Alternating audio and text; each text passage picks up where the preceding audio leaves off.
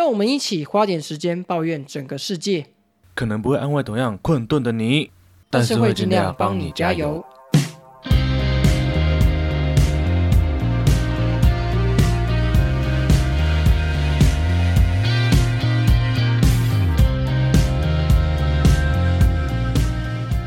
大家好，我是石春样。大家好，我是花柳王。今天是二零二二年的二月二号晚上的十点三十分。哇，今天是我们有生以来最多二的一天吧？二零二二的二月二号，哇，真的是很不三不四呢，非常饿。非常饿，我不太三不太四，就是有点饿。你不要打大学的笑话拿出来讲好不好？好烂。真的是有点久哎！我刚刚才在看什么《念白大丈夫》，他们讲超老的脑筋急转弯，我发现我其实也没有办法猜出那些答案，因为那个真的太老了，就专门讲这种烂梗。不过自从那个新冠肺炎疫情开始之后啊，也是经历了大概有两年的时候、啊，对不对？记得二零二零年也是一月一号开始有这些疫情的产生，然后寒假就硬生生被延长，真的超可怕。我现在看那个之前的那些动态回顾，都觉得哇，那一年真的是大家都笼罩在恐惧之中。还有人说这一年之后就会结束，没想到这个东西硬生生拖了两年，而且还是每天都有人持续在确诊跟死亡，非常可怕。对啊，还记得当年那个弹道赛，还在那边说什么很快就结束，中国没有隐瞒疫情。因为你们叶强要说，就他就是最严重的那个，他自己私底下除了做一些龌龊的事情，在公开的世界的一些新闻场，他也是有很多瞒不住的疫情，比如说前阵子的西安呐、还是什么，有的没的那种封城，他我就觉得就没有做的很好。那结果他现在还敢用一个世界强国武汉肺炎的领导者的地位来去讲这些话，我就觉得，干真的是很唏嘘啊。那时候讲的跟现在讲的都是差不多的，但是你就看他实际的做法跟状况就有很大的落差。反倒是台湾，我觉得能离中国这么近，然后这两年来的确诊的数目也是那么少，我觉得很值得骄傲。虽然我们现在疫情也是处在于一个一波新一波的爆发期，不过我现在看大家的防疫 sense 跟忍受度、耐受度都其实有蛮大的提升的。我想是因为大家都有打疫苗的关系，如果打疫苗了还确诊，那就也只能这样啊。对啊，不过现在就是因为一些可能政府政策关系吧，就让有些人就不太想要扫十连制，因为他们就会觉得说，好像认真扫十连制的人，万一不小心得到，就像被惩罚一样。因为不认真扫的人大有人在，然后他们却可以在外面爬爬照。我觉得还是需要大家一起共同加油的部分，就是大家都还是要认真扫十连制。像我连去我家楼下的全家进去个两秒，我也是给他认真扫十连制，扫十连制的时间都比我在全家的时间还要久，我还是乖乖的配合政府防疫。没错，那因为十连制还有戴口罩的议题，导致台湾社会有很多的纠纷啊。不过现在大家应该都那么熟悉的，应该是希望啊，希望台湾也不要再有类似的一些问题存在。讲那么多，我们过年还是非常认真录音。我们来讲一些跟过年有关系的事情吧。没错，来，但是我们过年还是要维持我们的传统。请问你本周的抱怨是什么呢？我本周的抱怨就是双鱼座一月大喷钱，是喷什么钱？是喷真的钱。就是上礼拜的时候，一月底的时候，带着我女朋友去宜兰玩。对，就是你猜啊，还巧遇了我们的吃春样呢。这巧遇实在是很不必要，明明就有特地约好，他叫巧遇，真的是不知道在干嘛。就是要不小心巧遇一下。好，反正就是我女朋友花了八千多块买了她的一些保养品、化妆品这些东西，然后她那天就跟我讲说。诶，那个国师唐启阳说啊，双鱼座一月就会大喷钱。我想说，嗯，一月喷钱就只是刚好而已吧，就可能自己刚好要买东西的这个原因。没想到一月我自己也大喷钱了，因为我是双鱼座，我呢就在一月的最后一天，一月三十一号。买了一台新电脑，因为我真的受不了我旧电脑剪片的速度了，我就花了两万多块买了一台新的电脑。哇哦！我自己是觉得你买新电脑这个举动是情有可原的，因为我本人呢也有有幸的使用过你那台速度慢到不行、慢到一个靠边的电脑。我刚才你你要讲速度一九九九，我那时候使用的状况真的是地狱般的难受。我那时候正在用，我第一次剪片剪的这么痛苦，就是在你家。我那时候剪，哇，天哪！这滑鼠的拖曳，这复制贴上，然后这个什么剪接、快捷键的时，每一个都让我非常的难受。你终于换电脑，我替你感到开心，因为我相信你的工作效率可以因此有很大的提升。该换了，真的。我想我工作效率可以很大提升的原因，不在于电脑，在于你可不可以给我好好讲我们的节目内容。没错，没有，我明明就已经尽力把我的一些无用的废话给省略掉。我现在是小警察，好不好？神话一哥。哎，你是不是在破梗？我们等下可能会讲到那个中国台湾区的原作名。他也是华联人，Share on you。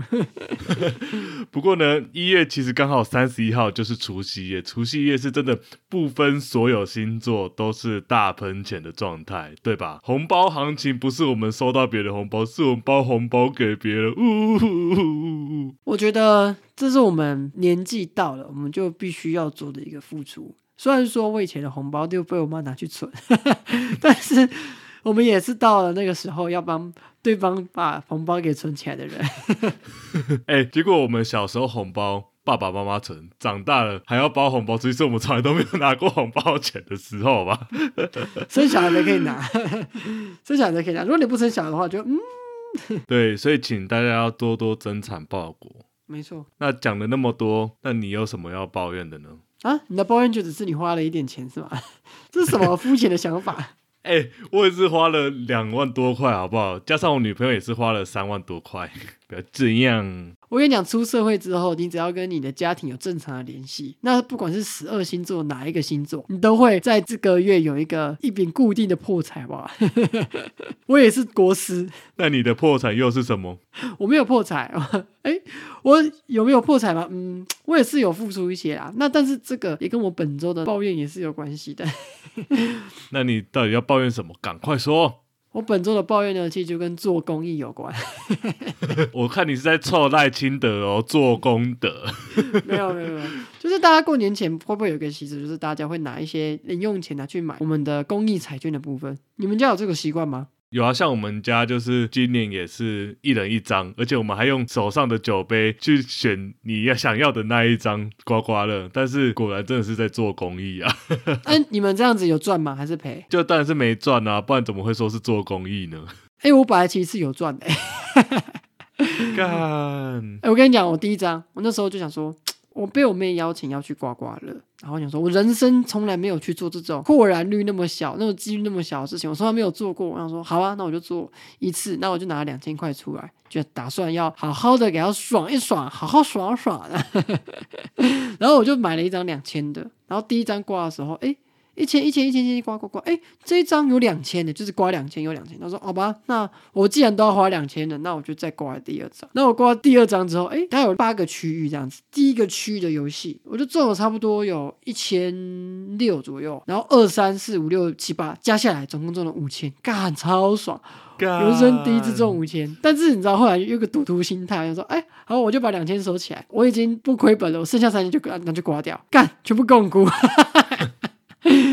那你还是大于刮刮乐的期望值，因为我看到有人分享，每花一百块刮刮乐，平均会拿回多少钱？我看哦，每一个都不超过八十块，所以也就是说，在花很多钱的情况下，其实刮刮乐就是赔钱。所以我其实就打平，其实算是不错，对不对？对，算不错。我以往都是输的，我以往都是输，就是以往就只买那五百块，就是小张的这样子。因为我看那个新闻有说，好像买两百块的那个期望值是最高的，对不对？回本几率最大。有一个什么台湾金钻的。期望值好像是最高，但其实就是大概多一点点啊，大概就是说赔四十块跟赔三十块的差别了，还是赔了，还是赔了。但是至少你可能在那边得到一个玩刮刮乐的一个兴趣嘛。我觉得玩这种游戏是不要管有没有赔，就是大家好玩就好。所以我其实算我没输没赢，但其实我比别人多刮五张六张的刮刮乐，蛮爽的。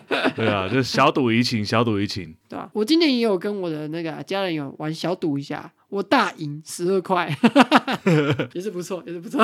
还记得小时候，就是家里呀，叔叔都会准备红包，大家各自的红包都拿完了嘛，然后就会放红包在桌上，然后跟大家说：“来，大家就是我们来比大小。”谁赢到最大的呢，我就直接赞助这一包红包这样子。真是好玩的感觉。然后以前就是哇，比大强中了好几包红包，就是加码，然后就望向我爸妈的眼神，还是只能乖乖的缴出去当学费，哭啊！明明是你自己付出的运气，结果都被你爸妈拿去缴东西。对，然后说不定其实被他们拿去吃大餐也说不定，谁知道呢？谁知道呢？这都是各种可怕的事情，就是台湾的十大怪谈。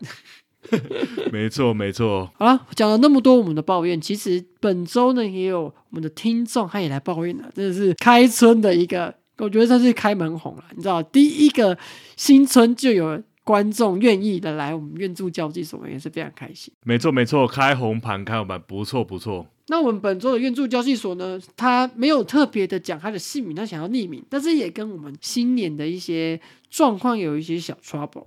那我们来讲一下，哎，他到底有什么样的抱怨值得我们来聆听呢？让我们洗耳恭听。那这个匿名的投稿者呢，他一次在讲他跟他爸爸之间有关于女生要不要做家事这个东西有一点争论。那事情的起因呢，可能是因为呃，他可能刚回到家里，他爸爸就跟他说啊，我昨天哦把那个剩菜吃完了，然后我自己就有买外面的了。那他爸爸就说，那原本呢想说。把这些碗盘留下来给你洗，但是也不知道你几点回家啊，我就只好自己洗了。这个匿名的投稿者就觉得他很困惑，为什么？哎，这不是很基本的事情吗？自己东西自己洗，这就是大家都应该有具备的一个常识。哎，为什么要你特别来跟我讲这样子？他爸就说啊，那我生你有什么用？然后这个匿名投稿者就说啊，我又不是你的奴隶。这时候他爸爸就开始安静不说话，开始冷战。你知道，有的家庭就是这样子。然后他就想要请问，哎，他这样子是不是不孝顺？还有还是他爸其实是请的王？然后我们原本看到这一篇就觉得，哇靠，这是什么？新年就有一个战场。结果没想到这一篇还有一个后续。结果他说这个东西过了二十分钟之后，他爸爸突然说啊，没想到这次啊，只是一两个碗盘，然后一双筷子就要你洗，那你就讲成这样子，那我们怎么奢望以后老了你会怎么样对我们？撩脸哦，哦，这个匿名投稿就觉得没错，我就撩脸。你可不可以跟听众解释一下什么是撩脸这个词？哦，我上网去查了一下，撩脸的意思在台语里面就是在说你没有用的意思啊。所以我记得我爸妈好像也常叫我撩脸，没路用。你的确在你家开早餐店的时候，的确是蛮撩脸的。哦，没有，我就烂。不过你怎么看这个匿名投稿者他的家庭的一些状况？你们家会有这样的状况吗？因为我爸妈其实算蛮年轻的。所以就是会觉得说，他们自己因为还有能力嘛，那也没有到很老，所以他们自己的东西也可以自己洗这样子。那除非是说，就是大家今天一起吃个饭，那一起吃饭大家的东西的话，那可能大家就轮流分工或轮流洗。这样子，那或者是说像阿公阿妈年纪比较大了，要多体谅一下他们，那我们就会帮他们洗。那我觉得自己的东西自己洗蛮正常的，蛮合理的。除非是说真的自己没有那个能力，或者是说，哎，可能真的需要的时候，就是拜托讲一下，没有讲的说好像必须或者是理所当然这件事情。那你怎么看呢？我们家也是没有这样的状况，反而是我收到的有一些朋友，就这种有一股类似的状况，就是他们反而是会对自己家男性的哥哥或弟弟啊，就爸妈会有比较多的包容。有的时候不是爸妈，有的时候是那种长辈啊，阿公阿妈会去比较宠溺这样子。但我们家是没有这个状况，我爸妈也没有年纪比较轻，但是就是对这种事情就蛮一视同仁，就是你们都给我去洗碗，不是不是叫哥哥或叫妹妹，就是你们都给我去洗。那我想问你一下，爸爸妈妈就是生小孩下来，那爸爸妈妈说的事情，你们都要照做吗？我想你有没有这样的想法？什么意思啊？什么照做？比如说，爸爸妈妈就是叫你洗碗、叫你拖地、叫你洗衣服，然后叫你帮他，他可能很自己小的事情都叫你做，你觉得合理吗？合理啊，因为我们家就这样，其实是不合理的啦。但是我如果是我有小孩，我可能会这样，使唤一下自己小孩，天经地义吧。我觉得偶尔一下正常啦，但是就没有必要把这个好像当成很有趣的事情来讲。说哦，我就是就是要留给你洗啊，然后啊你没有回来，那我就自己洗了，好像没有洗就一定会造成怎么样的结果一样。对啊，回到这个逆影投稿者他讲的议题上面，其实假设他没有重男轻女好了，那假设以他的一个孩子的身份，他爸妈偶尔教他做一点事情，我觉得是可以的。但是那仅限于说，可能当面跟他讲啊，或是他在家的时候啊，就是你知道，就只是一个家庭的趣味性，你知道，享受一下子女的对他的孝顺，其实我觉得是 OK 的。但是像这个投稿者状况是他根本不在家，然后爸爸就是那个碗那就不会自己洗，然后明明就可以自己动的东西，然后他都自己洗好，然后他硬要讲出来，然后这个就意思就没有啊，就是一个蛮荒唐的一个故事，而且还在新的到过年的前夕这样子搞，我自己是觉得他爸爸很像小孩子，如果是我不会做这种事，对啊，感觉有点无聊当有趣的那种感觉，没错，呃就把气氛直接搞坏。就蛮没有意义的、啊。那我觉得这个怨气指数啊，我真的是他自己写一百，我自己体会有可能会有两百吧。因为我觉得真的没有必要刻意把东西留下来洗，你当下你自己在这里，你就自己把它洗好就好了，啊何必呢？而且搞不好放那么久了还会生虫。又不是没手没脚，对，我的想法就是如此。哎，我们很认同啦，希望你可以跟你爸早日结束冷战的局面。我觉得不一定要结束，就是至少你爸要学会何谓正常的洗碗，然后不要麻烦自己的子女，或者是把它拿来当一个缩嘴的姿态。我觉得这是要不得的。生小孩的目的是什么？就只是为了要生小孩。就是这样而已，不是说什么哦，为了要奉养自己，我觉得那是额外的事情。那小孩要不要奉养你，那是他自己的选择，那是跟他跟你感情多好这样子。所以我觉得你越去要求他，反而有时候就会越背道而驰，这是正常的事情，就很普通啊，市面上都是这样子。所以现在的父母啊，不用想那么多，说你的孩子一定要对你怎么样，或者说你孩子要赚钱养你，这是都是很难的事啊。你又没有多聪明，对不对？对啊，你给的条件说不定也没有很好啊。你你只能养出一个中产阶级的小孩，真的养不到一个中产阶级的小孩。你怎么妄想他以后会把钱全部给你？这是根本就包血。所以我爸妈都不期待我会养他们。他说：“你把你自己顾好，能活下来就好了，我不奢望。真可怜，撩脸哦。”讲了那么多，我们该进入下一个环节。好了，那本周的好心情实验室，你要推荐的店家是？我要推荐的店家是鹿角蛋包饭。之前都会介绍咖喱饭啊什么的，这次就换成一个蛋包饭，因为毕竟重复的东西介绍太多了，可能到后面也没有词汇可以讲。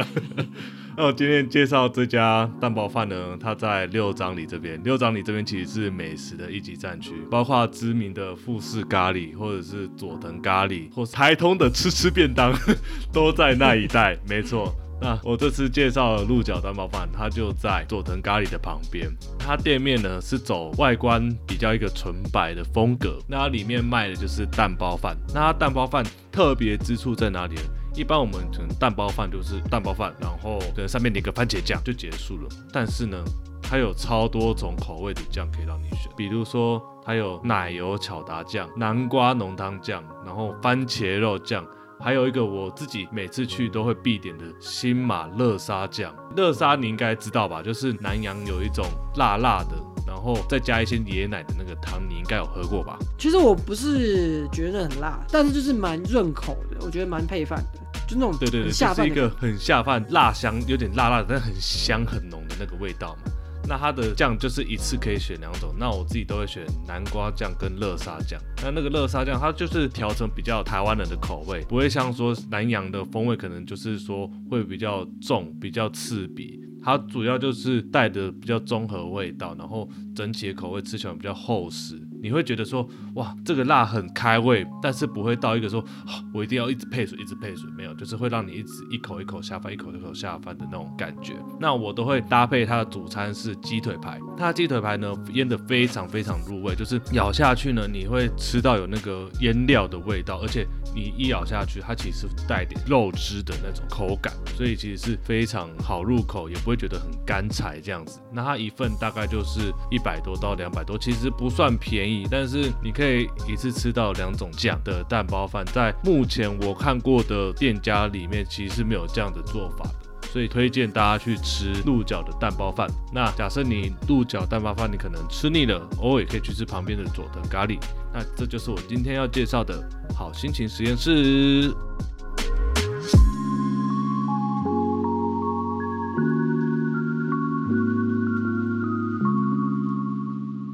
好，那我刚刚介绍完好吃的嘛，那你这次有没有介绍什么好听的 podcast 呢？没错，本周呢要推荐的 podcast 是我们的老朋友凭感觉动作。那么平感觉动作呢，是由椅子他所主持的一个非常有趣的节目，里面呢会提到蛮多就是关于 VTuber 的知识，还有他一些日常生活中跟其他 Podcast 的一些互动啊，或者他自己的一些对于生活的心得感想跟心得分享这样子。但我最近比较听的有趣的一集呢，是在 EP 五十五，他跟那个林波微波他们互相交换那个礼物的一个这一篇，我觉得非常有趣，因为你知道他们居然交换的是什么吗？他交换的是十八禁的玩具，非。常的好笑，他那个对方就给他两个吸管，那个吸管呢是老二形状。有大有小，大老二呢，你可以吸珍珠；小老二呢，就吸一般的饮料这样子。然后他还有，甚至还有提到他法师的身份，他去那种佛具店敲木鱼。哎，这时候大家就觉得，哎，很奇怪，为什么他会有法师的这个身份？他真的实实在在的是一个法师。那详细的状况，大家去可以听他的 EP 三十跟 EP 十一，真的是非常的有趣。但我相信大家听到一个身为一个法师，然后日常生活中是讲一些 VTube 很宅的宅取向的事情，然后跟人家交换礼物是玩这种十八禁色色的东西，一定会让人家觉得非常的荒谬有趣。大家真的可以去听听看，真的是非常古灵精怪又荒谬好笑的一个节目。那。在这边推荐给我们不要帮我加的各位。没错没错，而且我记得他还有说过他是会吃肉的法师，我真的觉得哇哦，就是鲁智深吧，无肉不欢的法师，真的是非常非常酷。我觉得这种吃肉的女法师可能在现在不常见，希望他们的佛祖是可以原谅他这样的行为。我真的很怀疑他到底是要怎么六根清净，可能哪天请他跟我们现身说法一下。没错，而且他其实，在过年这段时间，他有寄卡片给我们。他除了讲话其实蛮好笑之外，画画其实也都画得很好，而且他的卡片还特别帮我们设计了一个小巧思，就是有我们的 logo Don't cheer me up，我真的觉得太感动了。所以呢，大家如果喜欢椅子的话，就可以去听他的 podcast，凭感觉动作喽。好了，那到了我们每周的时事议题分享的环节啦。第一则时事呢，我们要跟您分享的是我们的萧敬腾萧大大，他居然成为堂堂正正的中国人了。他不是花莲国的国民吗？没有，他不是花莲国的国民，他是出生在花莲，但他血液流的是黄河的血液。他是被黄河、长江滋养的中国人。哎，你有看他原本那天的声明吗？他是怎么回事啊？他就是在中国的那个春晚啊，还有一些中国的节目上被访问。那他就说他自己是原住民，然后就是我们都是受到长江黄河滋养的中国人，我们的家在这里。我想很多台湾人应该要回来看看自己的家。我就想，哇，原来台中看出去的不是台湾海峡，是长江跟黄河啊！我以前学地理都要重新学了呢，我都死当了呢。所以他就是突然用一个台湾人的身份上了中国春晚之后呢，然后再告诉大家什么哦，黄河长江这首歌其实就告诉大家我们的根在哪里，要去哪里，我们要所以我们要向谁来效忠？但其实这就是一个很剥削的事情。你有看过美国人一直跟英国要效忠吗？你有看过英国人要跟法国人效忠吗？你有看过全世界的人要向非洲人效忠吗？不打死。真的是不知道这群舔共的明星，他们到底在想什么？其实我觉得他为了赚钱去中国大陆发展是 OK 的，但是他选择用这么下贱的方式，用他身为台湾人的身份去向我们敌对的阵营来做投诚，还把我们台湾人一起带下去，对，一起下去的感觉，实在是让人家觉得很不舒服。我们就觉得被吃豆腐了。大家其实生气的情绪，我觉得是比较少，就觉得说，干这个人在这冲他笑。我觉得我们已经不会生气，因为我们已经很习惯，就是哦，有艺人定期去做投共这件事情，因为毕竟人家内需市场就大。但是我自己心里面有一个个人的想法，就是当艺人他已经就是要决定把所有的身家都投入到中国的时候，那他自己就要小心，他就可能就不是一个国际化的巨星。我自己这样觉得。因为中国虽然说他们的市场很庞大，但其实他们很内卷，而且其实你就很局限。你为了这个国家的艺术发展，你所有的创作啊，你所有的一些东西啊，你就必须向他们的党的方向去靠拢，其实就会缺少了很多那文化的创新力。所以你看近几年那种。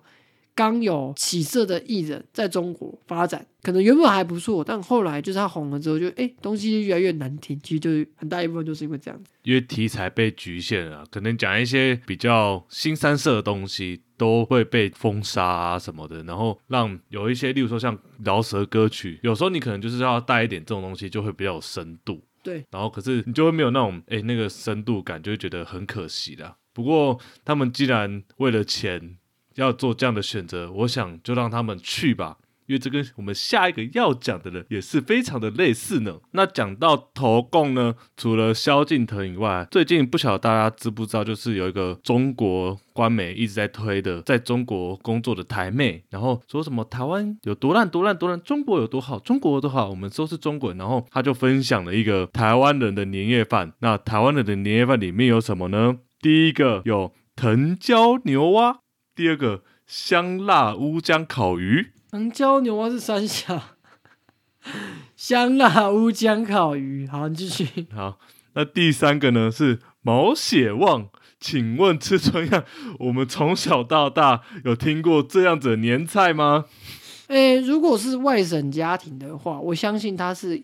可能会有吃这样的一个东西，但是现在外省的比例已经在台湾有非常，已经是非常非常少数了吧？对啊，而且即便是外省人，在台湾应该比较少会去吃牛蛙这些料理吧？其实我蛮喜欢吃青蛙料理的，但是这这东西你会很明显看到，它第一个它的菜名很有中国特色，是它的调味，就是那种红红辣辣那种葱姜蒜加爆这种中国对中国式的调味。你知道，其实你在 FB 这几年就被抖音的影片入侵嘛？那抖音影片除了说就是有一些虾妹在跳舞之外，其实更多的是那种吃播啊，或者是一些赌食一些东西这样子。那我其实有时候看到吃播，我就会看，他们就会拿一些奇奇怪的东西拿去煮，拿去弄。那东西看起来就不好吃，但你知道最后面怎么把它变好吃吗？就是加一堆葱姜蒜料酒。对，然后或者辣椒这个家暴那种麻辣的口味，让他们就一直吃一直吃，觉得说干你根本在吃那个辣椒，你其实就是吃那个酱料就好了。对，但我自己觉得好吃的食物，你应该是要有各种味道的均衡，而不是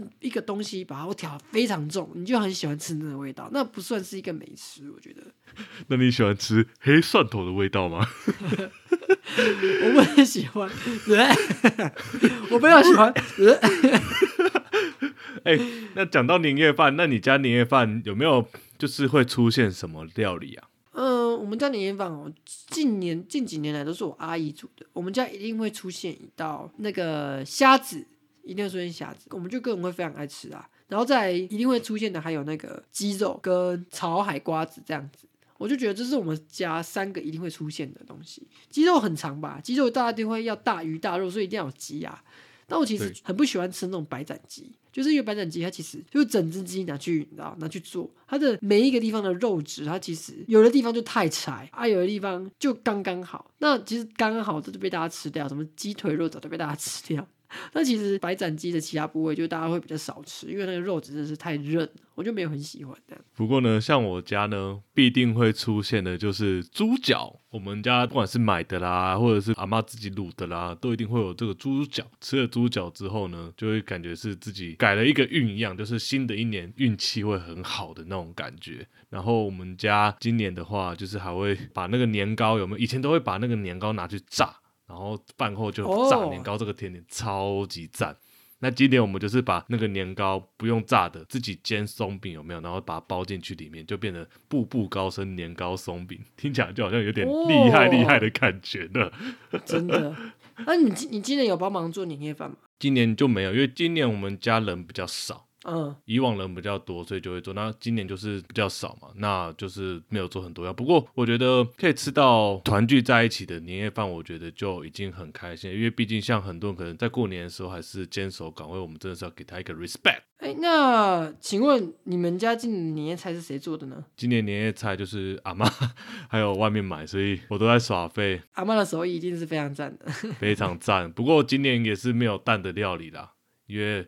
缺蛋缺的蛮严重的嘛，哎，这这个真的是非常有感，因为我们家就是做早餐店的时候，真的是觉得这个东西非常的有感觉。那这也是我们下一个实施，就是我们的缺蛋议题。不知道大家今年对于就是新年到了，但是要买一些鸡蛋这件事情，就感到非有非常大的困难度。你在台北有这样的状况吗？其实缺蛋缺比较严重的，应该是属于北部这个地方，因为北部自己本身比较不产蛋，蛋的需求又特别的高。然后像我家这边啊，就是家乐福都没有蛋了，全年也没有蛋，然后全家就是也没有蛋，还有阿妈一直问说，到底什么时候会再进蛋？然后阿妈直接在店里面生气，然后店员就直接白眼说，哦，我们就没进啊。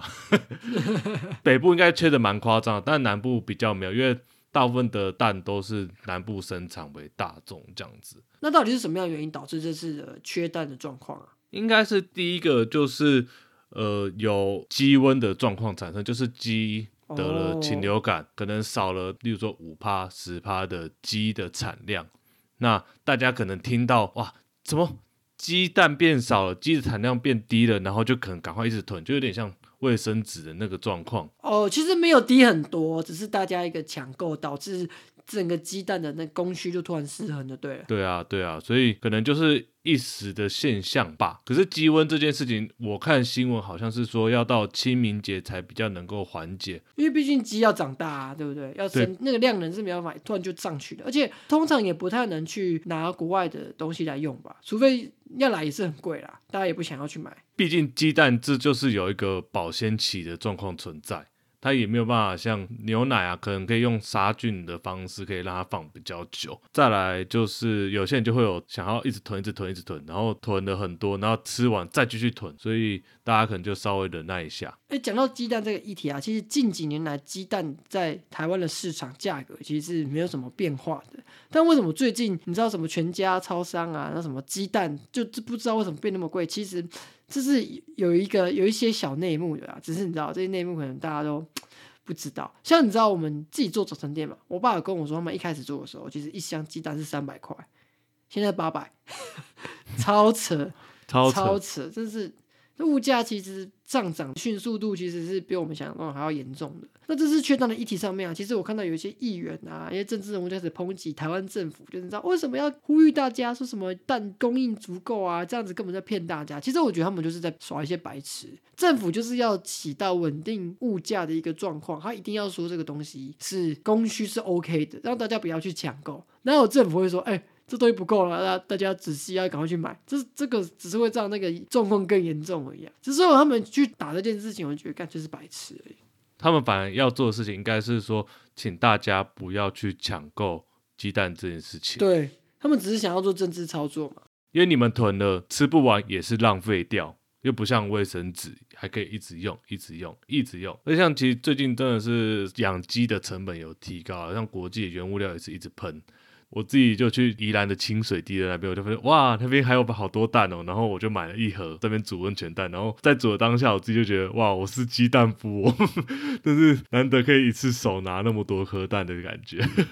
不过还是希望可以早日缓解缺鸡蛋这件事情啊，毕竟做很多料理都需要用到鸡蛋。没错，所以我觉得这个蛋荒，大家就是虽然说它可能会持续一段时间，它其实台湾。我觉得真的只是这一段时间大家在抢购，而且可能又到你知道新年要大家做年夜饭，那个鸡蛋也是必要的一个材料嘛，重要的材料，所以大家不用担心，我相信之后过一阵子就会恢复正常的供需了。好了，又来我们最后一则时事了，过年嘛，大家亲戚聚在一起，总会有。一些除了开心的事情以外的一些情感的风波，还有一些纠葛。哎，不知道你们家有没有这样的状况？我们家比较是没有这样的状况了。不过我阿妈呢，我今年居然第一次看到她喝酒，真的是觉得哇！因为我阿妈其实身体并没有很好，因为她有还有洗肾啊什么的，那长期也是有。不少疾病产生，然后今年第一次居然看到他跟着我们一起喝酒，说：“哇哦，阿妈，你也是可以喝酒的嘛？”然后阿公就趁机把阿妈聊说：“哦，你都不知道你阿妈以前多会喝。”然后我就转头看向我妈，嗯，果然是遗传，因为我妈也是很会喝呢，每天可能都要来四五瓶啤酒呢。你妈现在也是吗？我妈现在也是，她每次很会喝。你知道家里的那个冷冻库打开掉下来不是食物，是啤酒啊，是冰过的啤酒啊。你妈也是很屌。那其实呢，我们这次要讨论的不是说我们各自家里面的一些风水世家的事情，而是呢，你知道我们的 Instagram 里面有新三宝嘛，分别是张毅，然后 Loser Dog 就是那个败犬，还有我们作为一个乐色文件的美少年，你知道吗？我知道，我知道。那他最近呢发了一篇投稿的故事，跟大家征求各种不同的新春风水世家。你知道，你有看过就是你自己家里没有发生过一些很好笑或者是一些很令人震惊的事情？那我们呢就各自选了两篇里面投稿非常令人触目惊心或是捧腹大笑的故事，跟跟大家分享。那第一则我这边有看到有人分享说，表哥每年带回家过年的女朋友都不一样。长辈都以为是同一个人换一个发型而已。我说这个长辈一定是没有看过白兔。没有，我跟你讲，其实长辈有这样的状况其实非常正常。第一个，这个表哥他喜欢的东西，喜欢的女生可能是同类型的，那所以。这样的这样状况下，那其他的你知道亲戚绝对不会常常看他女朋友，而且也不会用那种社交软体嘛，所以对于他的长相就是这种很模糊的印象。他每年来换一个发型，或是换一个衣着风格，其实很正常，除非他有那种身高上面的变化。但我以我自己知道，很多男生选女生的一个对这样的一个了解，很多男生他选的东西其实都同类型的。大部分男生都是这样啦，其实比较少的男生就是选女朋友的时候，就是可能会有不同类型的考量，或是想要收集什么图解。对，大部分男生不会这样，大部分男生就是哦，我喜欢什么类型，我就一直找这样类型的。但是我觉得每年换一个其实也还好啊，就是他只是个不太善于长期交往的一个人吧。我觉得你可能在臭我，没什么关系嘛，对不对？还没有论及婚嫁。不过讲到这个呢。我阿妈今天就跟我说一句话，就是她说她刚刚看到一个新闻，就是说初二呢可以去拜月老。我就说阿妈，你明就知道我已经交了新女朋友，然后你还说我可以去拜月老，是想要我被我现在女朋友揍死吗？我说阿妈不要那么急着帮我换女朋友吧，我还想跟现在这个好好的长长久久走下去呢。哎，我感受到满满的求生欲。希望你猜啊，听到这个不要生气。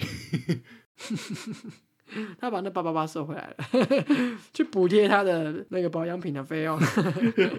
那换你，你这次选的什么东西呢？我都是挑长篇的，这些长篇非常好笑。这个投稿者他是说，他的阿姨年约五十几岁这样子，然后之前有一个小他十几岁的男朋友，那之前的男友跟他的同事菲律宾人搞上，可能是在做那什么呃工厂之类的东西这样子，结果阿姨就一气之下，然后就离开她男朋友的家。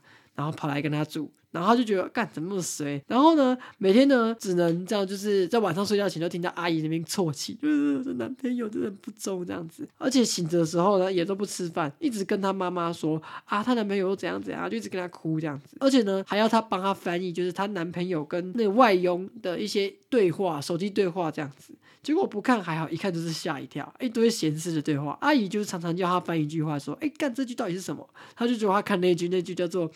I want to fuck you，他就问他这什么意思？就他情形之下知道说，哦，这是我很想念你的意思，超崩溃。哇，那真的是善意的谎言呢。我觉得他阿姨的男朋友也是，你知道，蛮国际化的。I want to fuck you。而且很开门见山，很直接的表达他的情欲。不过我自己是觉得，这阿姨的男朋友还是好好的跟阿姨在一起，因为老实说啊，现在很多那种，尤其是东南亚来的人，他要。跟你交往结婚，很多时候会突然绕跑，为什么？因为他们其实是想要拿到台湾的身份证，然后来这边工作，把这个钱寄给他家，他回去那，因为他们的身份证同还是在那边嘛。那其实也因为这样的一个状况，导致很多有绕跑新娘啊，或者什么绕跑的义工的一个状况，对他们跟对台湾人的本身来说，都不是一个好的事情。对，那我相信他们来台湾要规划我们。台湾变成台湾人是一件值得认同的事情，但是如果只是为了要赚钱，然后导致他用用假结婚的方式啊，或者是用这种人头或是逃跑的方式，那我就觉得不太好。那这阿姨男朋友不仅就是让他的阿姨戴绿帽，我觉得这点很不要不得，但是他也要小心一下，他现在的那个小三是不是也会让他戴绿帽？因为很多他来台湾，你知道，只是其实都有男朋友，都有老公了，他就是为了要获取一些利益，跟你有一些假意的纠葛。那其实也是一件不好的事情。那他今年这个投稿者，他遇到这样的状况也是很衰，我觉得。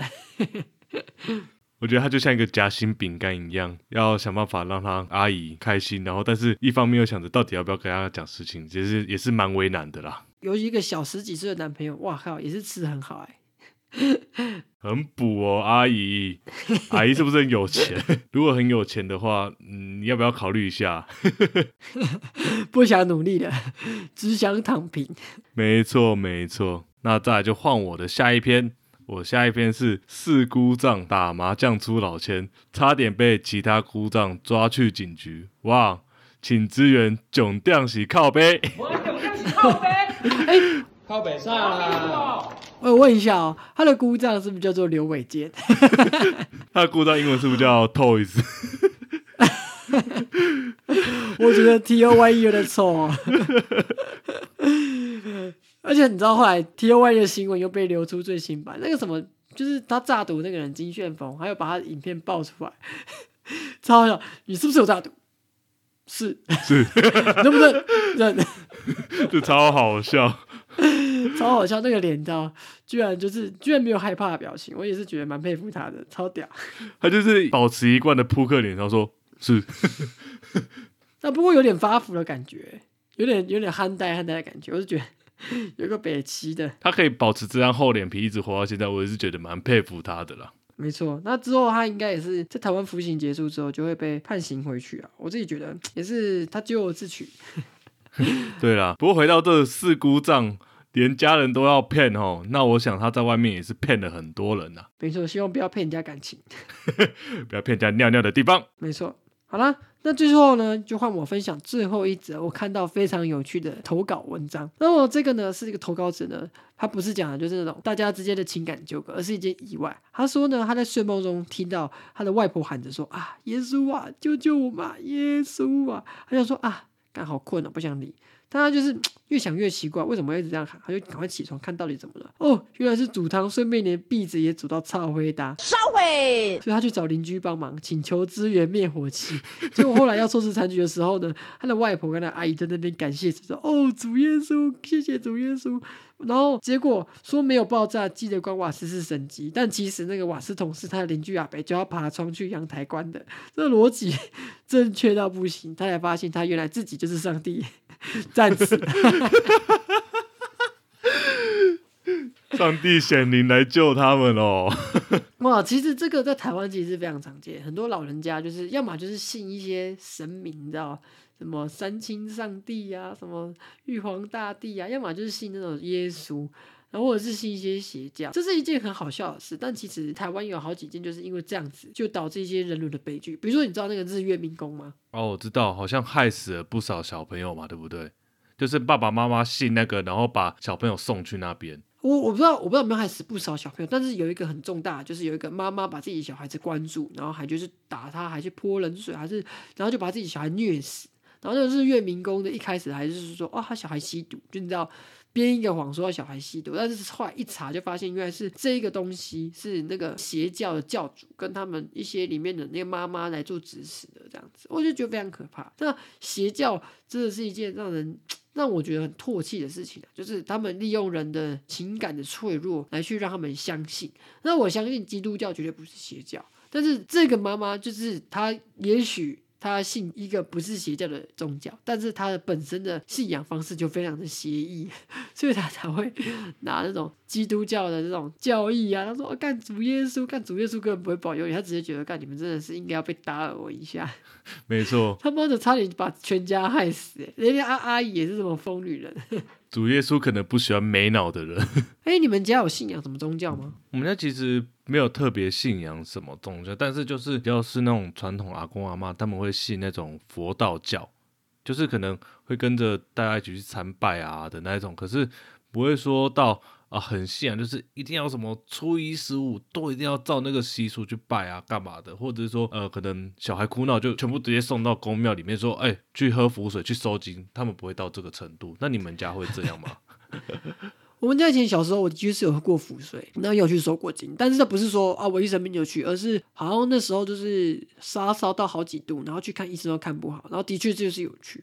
那事后听我妈妈讲说是有恢复正常，但是我不确定那是怎么回事啊，这样子。但我们家其实虽然说以前哦有有有因为这样送去公庙，但是实际上我们家其实是很不虔诚的，就是我们家就只有哦我因为我做生意，所以初一哎十五号的时候会去你知道拜拜烧个金子一下，就是你知道烧个心安这样子，但其实平常都没有在做这这类的事情。真正我爸信基督，而且也是很不虔诚的基督徒，这样子让我想到那个范范跟黑人，他们怎么样？他们在打炮之前就说我跟上帝请假，他们跟上帝请假。你就让我想到这件事情很好笑。我其实还不懂为什么上帝要禁止人家手淫跟打炮，这是一件很吊诡的事啊！我也不懂啊，信耶稣不是就会得越南新娘吗？你这样子歧视了宗教，也歧视了越南，实在是不知道怎么帮你讲话。完了完了，这个频道要被基督徒跟中立的人打入冷宫了，要被检举到爆了，又在歧视。不过我还是对于这宗这个宗教教育有一点没有那么合逻辑，感到有点疑惑、但是你知道，也只能尊重，毕竟是人家的教义，你要信什么是你的信仰自由嘛。毕竟我们又不是中国，对不对？我们不会因为你信了什么宗教，就对你有一些比较大的歧视，或是政治，或是什么法规上面的打压。我们不是中国，我们是台湾，所以我们还没证明，我们还是中华民国。我那时候想说，我们到底是我要讲中国还是讲台湾？我还是讲台湾好，不然又大家就觉得我很滑，滑头滑脑。你就是一个中共同路人啊，不用再瞒隐瞒你的身份了。而且我刚刚讲屏蔽耶，我在那边支支吾吾讲知语。我觉得啦，信什么宗教都尊重，那不要太影响到自己的生活，还有不要让身边的人就是受到一些危害。我觉得这都是合乎宗教自由的一个范畴之下。没错，所以我们讲了这么多，就是有关于新年的惊悚的故事，但其实我们心里面还是希望你可以在新年的时候，可以乖乖的拿红包，好好的听节目，然后过一个安稳幸福的好年。没错没错，还有要火温探短集，要抖内我们啦。没错，要把你的钱全部拿来抖内到我们的账户里面，我会好好的帮你存起来，就像你爸妈一样。好了，那我们今天的节目就到这边为止，祝大家新年愉快，多探吉啦！祝大家二月七号开工日也可以愉愉快快。大家，我们下次再见，拜拜。大家 sayonara。